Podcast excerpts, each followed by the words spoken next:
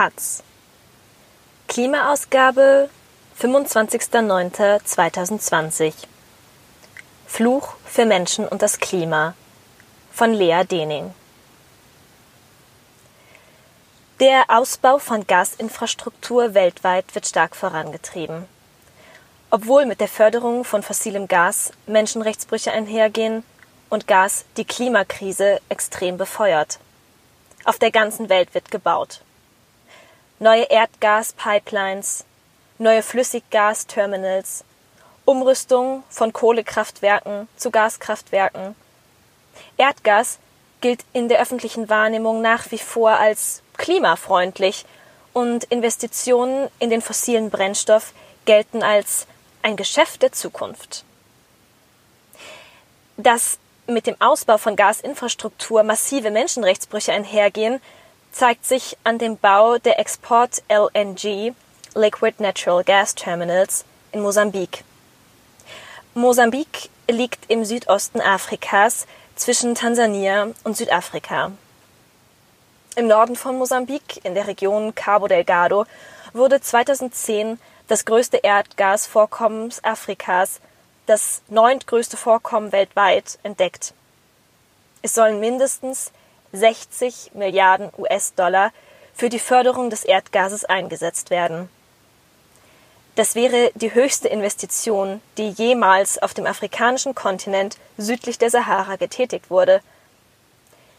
Trotz der vielversprechenden Bodenschätze gehört Cabo Delgado zu den ärmsten Regionen des Landes, befindet sich seit einigen Jahren in einer Ausnahmesituation.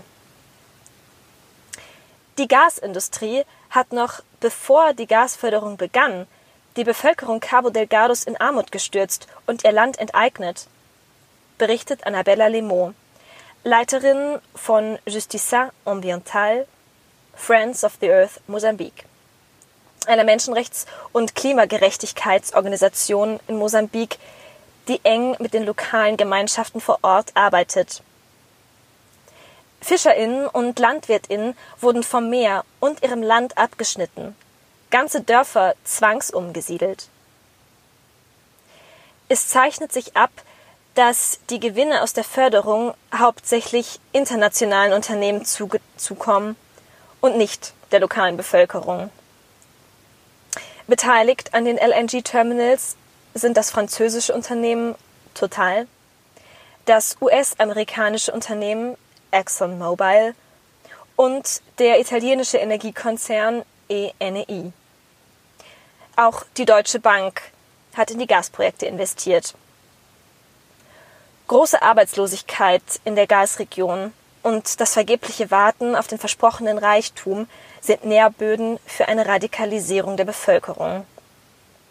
Seit 2017 gibt es Anschläge, die mehr als 100.000 Menschen aus der Region vertrieben und bei denen mehr als 1000 Menschen getötet wurden.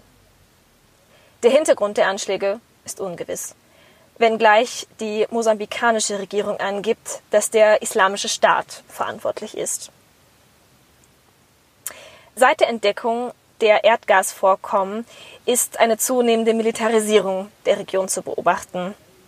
So richtet zum Beispiel die französische Werft Construction Mécanique de Normandie, die hauptsächlich Kriegsschiffe und Luxusjachten produziert, in Absprache mit der mosambikanischen Regierung unter dem Vorwand, eine Thunfischflotte aufzubauen, ein Verteidigungsprogramm ein, um die Erdgasvorkommen zu bewachen. Die Gewalt in Cabo Delgado ist keine einfache Angelegenheit. Die Regierung hat in der Region große Militäreinheiten eingesetzt, um die Aufständigen zu bekämpfen, die seit 2017 die Bevölkerung angreifen. Aber es ist bekannt, dass das Militär Gewalt gegen die Zivilbevölkerung angewendet hat. Wir wissen von sexuellen Übergriffen auf Frauen durch die Soldaten und Erpressung von Geld, berichtet Lemont. Weitere private Sicherheitsfirmen und paramilitärische Organisationen wurden von den Gasunternehmen und dem mosambikanischen Militär angeheuert.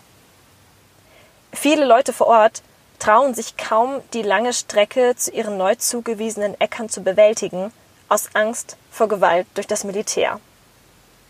Menschen, die über die Situation vor Ort berichten oder sich gegen die Umsiedlung aussprechen, verschwinden.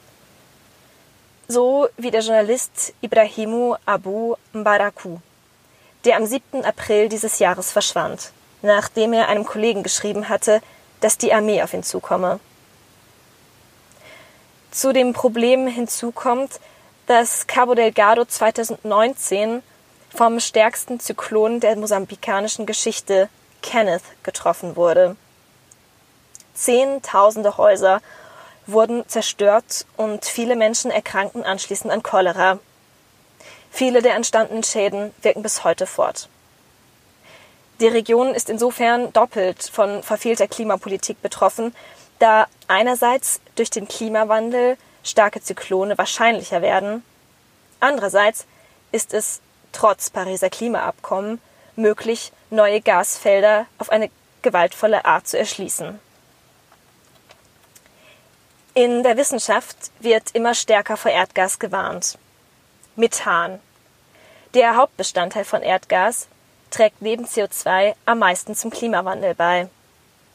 Methan wirkt sich 87 Mal stärker auf den Klimawandel aus als die gleiche Menge CO2. Die Weltorganisation für Meteorologie veröffentlichte, dass die Methankonzentration auf einem Rekordhoch und im Vergleich zur vorindustriellen Zeit auf eine 257 Prozent höhere Konzentration angestiegen ist. Auch in Deutschland sollen in Brunsbüttel, Wilhelmshaven, Stade und Rostock Flüssiggasterminals gebaut werden. Allerdings für den Import. An diesen Orten sollen zukünftig Schiffe anlegen, die im Ausland gefördertes Erdgas in das deutsche Gasnetz einspeisen. Die deutsche Umwelthilfe DUH lehnt den Bau der Import LNG Terminals ab. Zur Klimabilanz erschwerend hinzu kommt, dass die geplanten LNG-Terminals auch mit Fracking-Gas aus den USA befüllt werden sollen.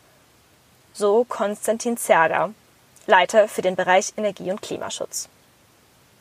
Zwei Gutachten der DOH stellten fest, dass die Bauvorhaben in Brunsbüttel und Wilhelmshaven aufgrund von Umwelt- und Sicherheitsgründen nicht genehmigungsfähig seien.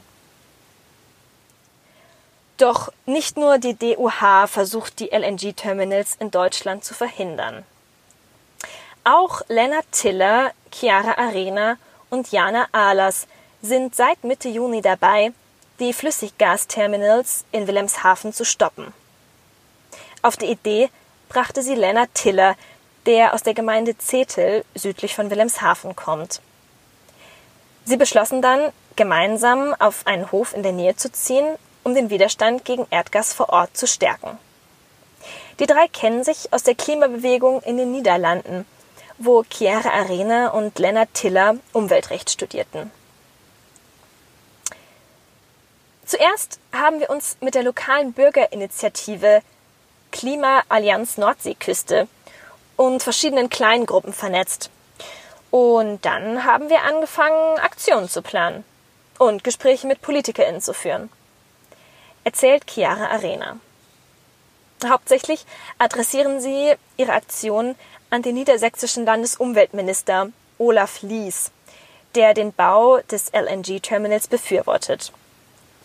Im Juli protestierten sie gemeinsam mit der Bürgerinitiative vor seinem Büro in Jever. Anfang September besetzten sie die niedersächsische Staatskanzlei in Hannover, um den sofortigen Stopp des Projektes zu erreichen. Bisher hält Olaf Lies weiterhin an seinen Plänen fest. Was man merkt ist, dass das Thema LNG neu für die Öffentlichkeit ist. So konnten wir unseren mit unseren kleinen Aktionen schon viel Aufmerksamkeit schaffen, stellt Lennart Tiller fest. So langsam scheint das Thema Erdgas für unterschiedliche AkteurInnen der Klimabewegung relevanter zu werden. Das Ende Geländebündnis kündigte bereits an, Ende September nicht nur Kohleinfrastruktur, sondern auch erstmalig Gasinfrastruktur im Rheinland blockieren zu wollen. Zu der Autorin. Lea Dening ist Teil des Gastivists Collective, einem weltweiten Graswurzelnetzwerk gegen fossiles Gas und in der Klimagerechtigkeitsbewegung aktiv. Ansonsten arbeitet sie bei der BUND-Jugend an dem Projekt Locals United zu der Schnittmenge von Klimakrise, sozialen Machtverhältnissen und Diskriminierung.